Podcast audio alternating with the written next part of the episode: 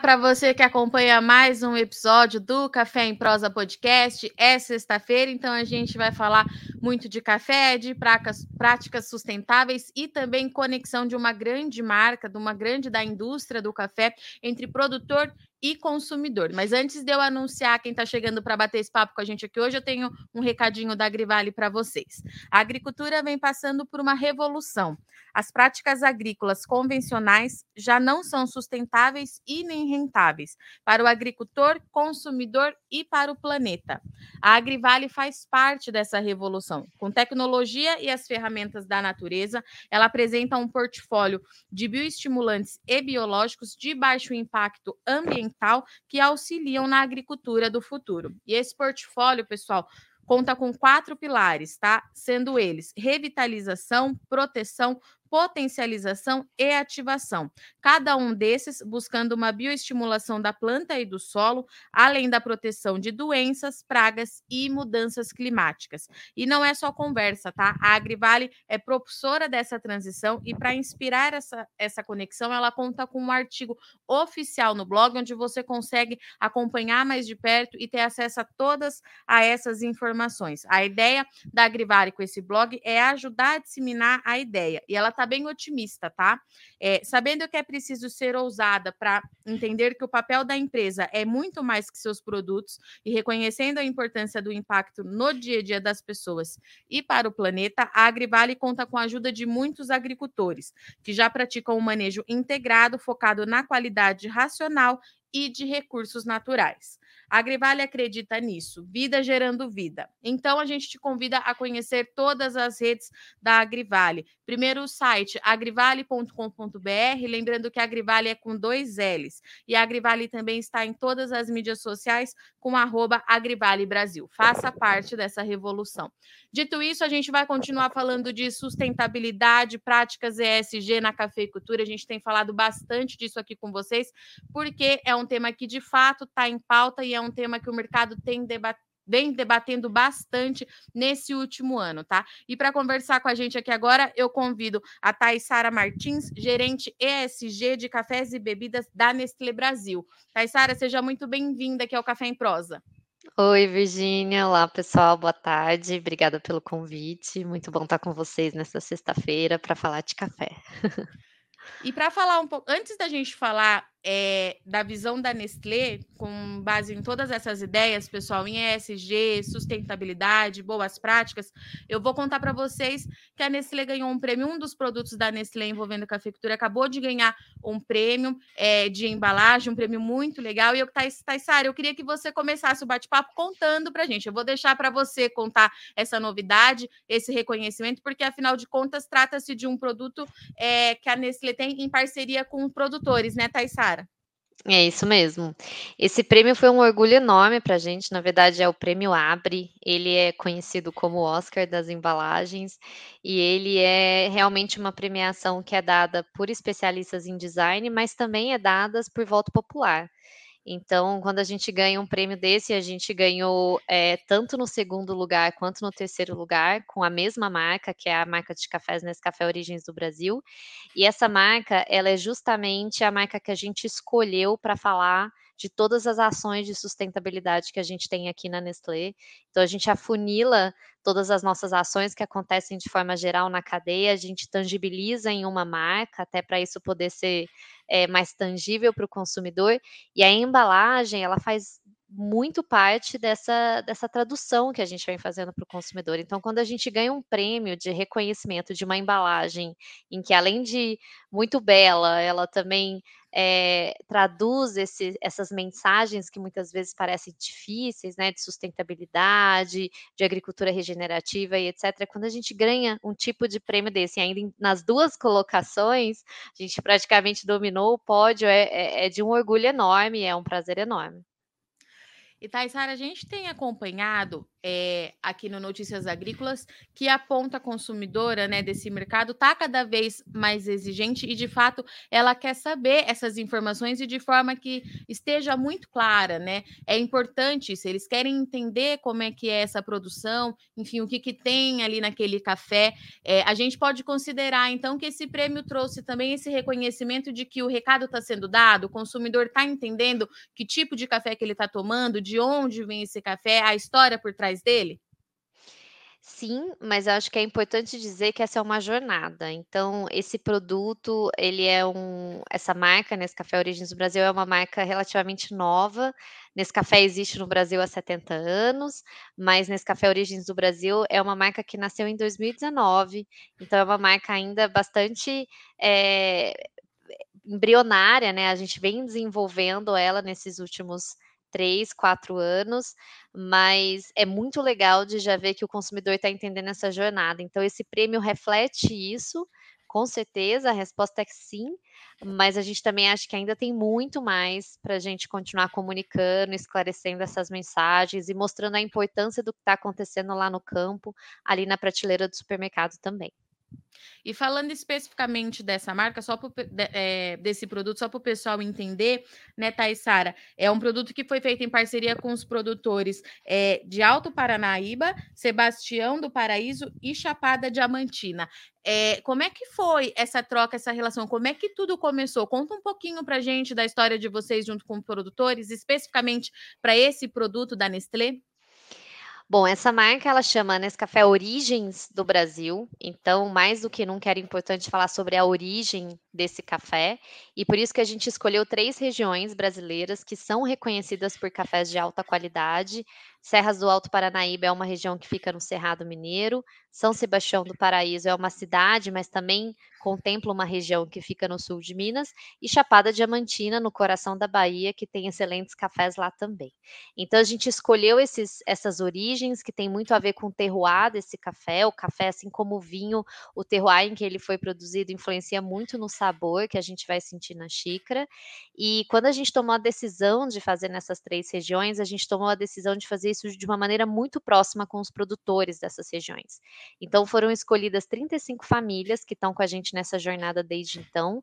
Essas 35 famílias produzem o café que vai para essa marca, nesse Café Origens do Brasil. E essas famílias, elas não só produzem o café, como elas também embarcaram nessa jornada de produzir o café mais sustentável do país. Então, a gente vem desenvolvendo junto com essas famílias, é, implementando práticas de agricultura regenerativa. É, a agricultura regenerativa é um patamar acima do que até então a gente falava bastante de agricultura sustentável. A regenerativa é aquela que não só é, não prejudica o meio ambiente, mas na verdade ela devolve de forma positiva para o meio ambiente, é, e é o que essas famílias vêm se tornando, essas fazendas vêm se tornando é, experts nesse tema de agricultura regenerativa. Então, quando a gente chegou nesse produto, um produto que foi cuidadosamente feito por essas 35 fazendas, 35 famílias, a gente entendeu mais do que nunca que a gente precisava dar voz e, e, e, encurtar essa distância entre o consumidor e esses produtores. Então, nesse Café Origens do Brasil, ele vem para isso, para honrar esse trabalho desses brasileiros que produzem um café de altíssima qualidade e que mais do que nunca a gente quer que todo mundo consuma e experimente o potencial do café brasileiro. Tá, e Sara, eu imagino que a gente já sabe que esses produtores que fazem esse café especial, eles já têm um cuidado é, maior, é, enfim, tem uma atenção diferenciada com a produção de café, né? Isso é fato, é consolidado. É, mas como é que foi para vocês, assim, por exemplo, implementar a cafeicultura regenerativa com esses produtores? Eles estavam é, abertos a testar uma coisa diferente, um manejo diferente, algo nesse sentido? Como é que foi essa troca de manejo? Eles tiveram que mudar muito do que já era feito?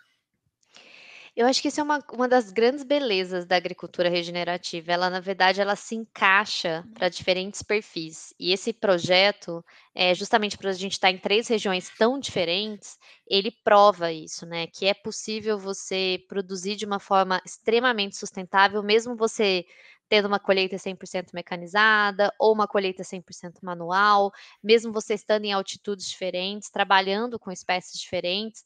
Então, a agricultura regenerativa ela se adapta, ela tem premissas muito claras. Essas premissas vão desde um solo coberto, uma maior biodiversidade, plantio de árvores. Basicamente, o que a gente busca é uma redução da pegada de carbono na fazenda. Só que essas práticas, é, é, na verdade, é uma cesta de práticas que cada fazenda pode fazer. Então, acho que o ponto mais importante é isso. Não existe uma formulinha mágica que a gente chegou para todas essas fazendas e falou: agora você vai ter que fazer isso.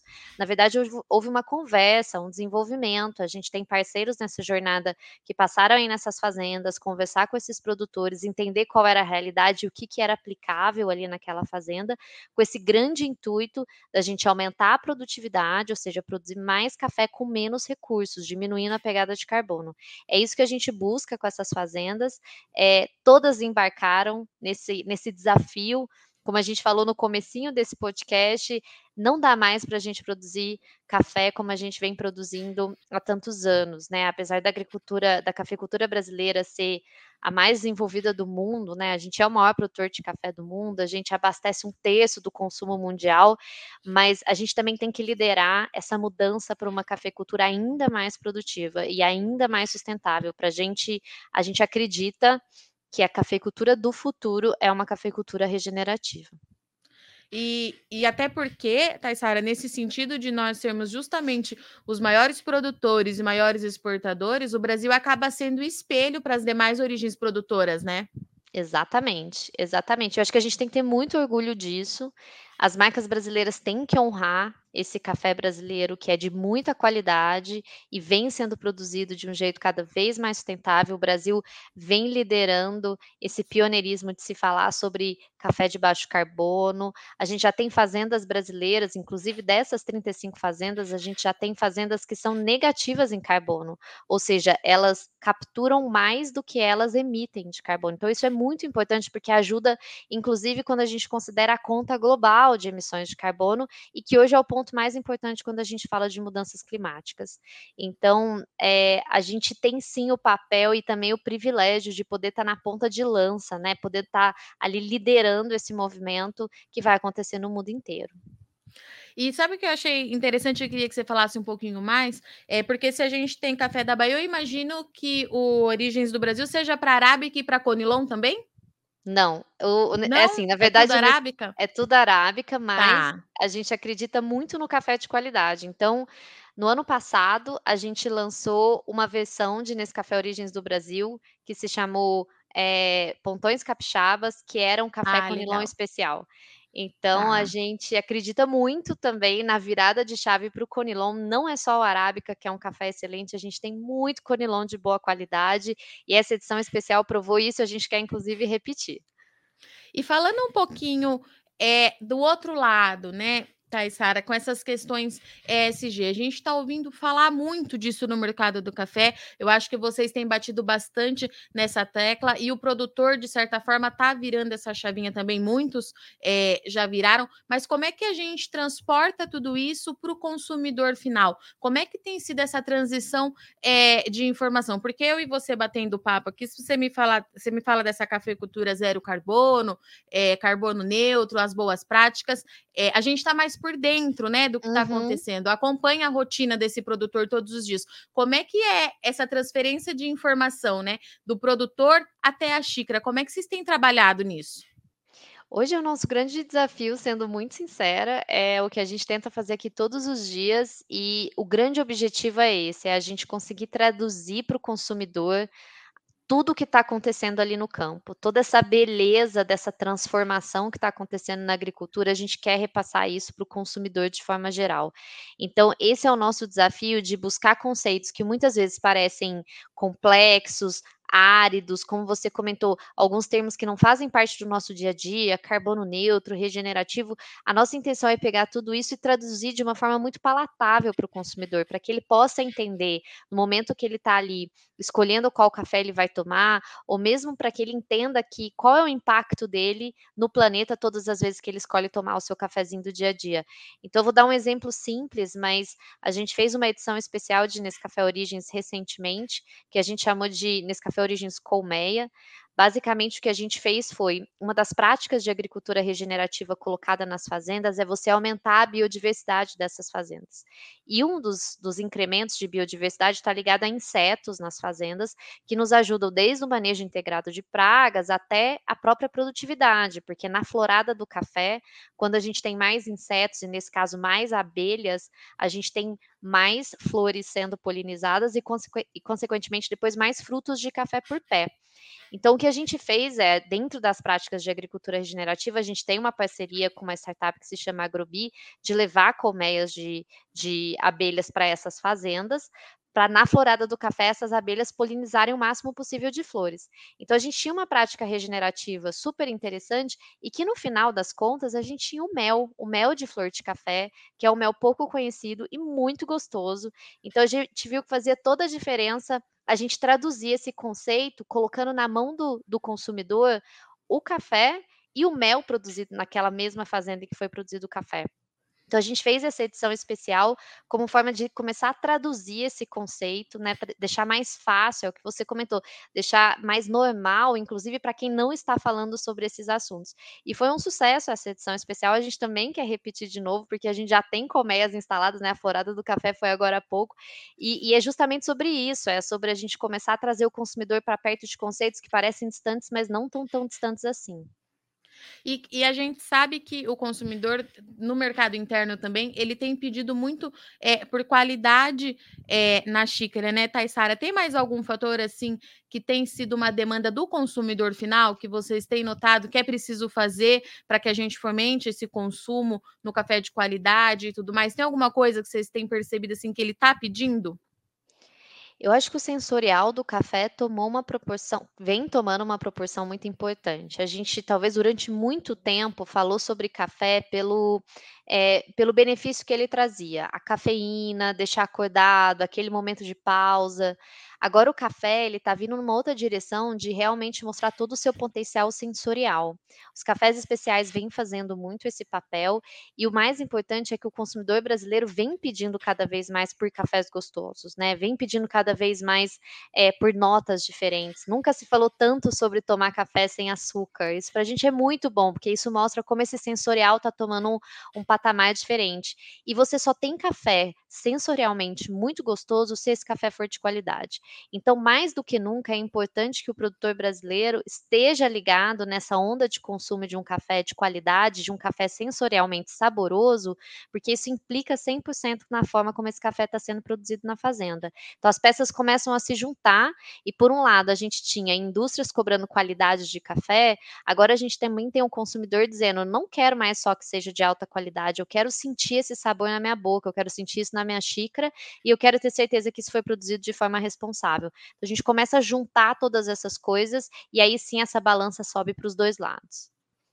Era isso que eu ia te perguntar, Taissara. É, eu venho falando muito isso aqui para os produtores que nos acompanham, que aquele produtor que já virou é, a chave, ele está mais à frente nesse mercado, né? Ele, além de conquistar mais espaço, é, ele consegue um valor agregado, enfim, tudo isso. É por aí que a uhum. gente tem que ir. O produtor ele precisa entender de fato que essas práticas ESG, boas práticas, sustentabilidade de café de qualidade, precisa ser feito agora, né, Taissara? Não é para daqui a alguns anos, é uma coisa que já está acontecendo nesse mercado de café, né? É isso, e já tem muita gente fazendo. Eu gosto de dizer sempre essa frase: sustentabilidade é uma tendência irreversível. Sustentabilidade no sentido mais amplo da palavra, não só sustentabilidade ambiental. Aqui a gente também está falando como esse café foi produzido, se ele respeitou as pessoas que estavam, é, que vivem dessa cadeia, se respeitou o meio ambiente, se respeita quem produz, quem colhe, quem bebe o café. Então, essa é uma tendência que não tem mais volta. Assim, eu não poderia ser mais clara do que isso. A gente já começou nessa jornada. Quem não entrou nessa jornada vai entrar em algum momento, ou então vai sair da cadeia é, de forma muito simplista e transparente. A gente vai trabalhar, e aqui falando como Nestlé, a gente só vai trabalhar com fazendas que estejam nessa jornada. Quem não quiser entrar nessa jornada ou quem não tiver interesse, a gente não vai conseguir é, levar para o mesmo lugar, seguir na mesma direção. Eu acho que tem um papel aqui super importante da indústria, não só de Nestlé, mas de todos os outros players do setor, de apoiar o produtor nessa jornada, de ajudar nessa conversão, da gente realmente fazer isso de formas juntas, mas é muito importante que o produtor esteja interessado e queira entrar é, nessa né, no que a gente entende ser a nova onda do café. A cafeicultura do futuro vai passar por essa mudança. Você acha que nós já estamos nessa quarta onda? Taisaro, a gente ainda está ingressando nela. Que visão que você tem dessa quarta onda do café? A gente já entrou nela, definitivamente. Tá. A gente é, a, a gente está entrando cada vez mais rápido, então acho que teve um começo ali, um pouquinho, é, alguns tropeços, idas e vindas. Aí a gente teve a pandemia que elevou o, pro, o produto de café, né? Levou o consumo de café no lar para outro patamar, então as pessoas estavam mais em casa, elas queriam esse ritual do café, produzir mais, é, consumir mais café, o café de qualidade, aquela coisa que eu quero sentir mesmo, meu momento de prazer. Isso acelerou essa quarta onda e definitivamente a gente já entrou nela. E onde que a gente ainda precisa avançar e consegue avançar? Você consegue contar isso para os nossos produtores? Onde que a gente ainda precisa ajustar alguma coisa? É, enfim, qual que é o caminho de, agora em diante? A minha dica é, é prestar atenção é, nessas novas pecinhas que entraram nesse tabuleiro. Então, é preciso que o produtor cada vez mais entenda sobre pegada de carbono, é preciso que cada vez mais a gente fale de variedades resistentes, é, que a gente fale sobre biofertilizantes, que a gente fale sobre biodiversidade, que a gente fale cada vez mais sobre a produção de café em equilíbrio com o meio ambiente. E nisso a gente considera não só a lavoura de café, mas a fazenda como um todo. A fazenda tem que estar dentro desse é, dessa dinâmica muito mais sustentável. Então, eu acho que a gente ainda tem muitas fazendas com um pouco de resistência, o que é natural durante muitos anos. É, eu sou engenheira agrônoma de formação, então é, eu entendo que durante muitos anos a gente repetiu isso várias vezes, de que a gente precisava produzir, a gente ter fazendas muito produtivas em café, produzir muitas sacas de café. Agora a gente começa a falar que também não é só mais o suficiente produzir bastante, a gente tem que produzir do jeito certo, a gente tem que produzir é, a gente tem que ser muito produtivo em café, mas definitivamente a gente tem que ser produtivo passando por uma produção sustentável. A gente não pode impactar o meio ambiente, pelo contrário, a cafeicultura tem um grande potencial de ser mais do que é, neutra, de ser negativa em emissões de carbono. Então, Hoje, o meu ponto principal, que seria é, o ponto de atenção com todos os produtores, é entrem nesse assunto, é, se informem sobre esse assunto, Cada vez mais a gente vai falar sobre isso. Essas palavras-chave de agricultura regenerativa, agricultura conservativa, pegada de carbono não são palavras da moda. Isso não vai passar. É algo que veio para ficar, não está acontecendo só no café. A gente vê isso em diversas outras culturas. O Brasil é, é, é um país baseado, a sua economia é baseada na agricultura. Então, mais do que nunca, a gente tem que responder sobre essas demandas que não são só, só internas, são externas também. Acho que o ponto é temos que entender que a gente vai viver uma nova dinâmica em relação a esse equilíbrio entre alta, alta produtividade e sustentabilidade ambiental. E Sara, para a gente encerrar, quais que são as expectativas aí da Nestlé é, para a gente estar tá no finzinho, entrando na reta final aí de 2022, mas o ano vira daqui a pouquinho, tem bastante café chegando, o produtor se empenhando bastante. O que, que vocês esperam aí daqui para frente? A, gente, a, nossa jornada é essa, é daqui para frente a gente ter cada vez, entrar cada vez mais na jornada dos cafés especiais, é, e, os, e, não só dos especiais, mas dos, dos cafés de alta qualidade, mas principalmente dos cafés produzidos de maneira responsável, sustentável, regenerativo. Então, hoje a gente já compra 100% do nosso café é certificado, não compramos de fazendas que não são certificadas. Essa onda vai ser cada vez mais forte. Entendo que hoje a Nestlé está puxando essa fila, mas cada vez mais players vão entrar nessa direção também.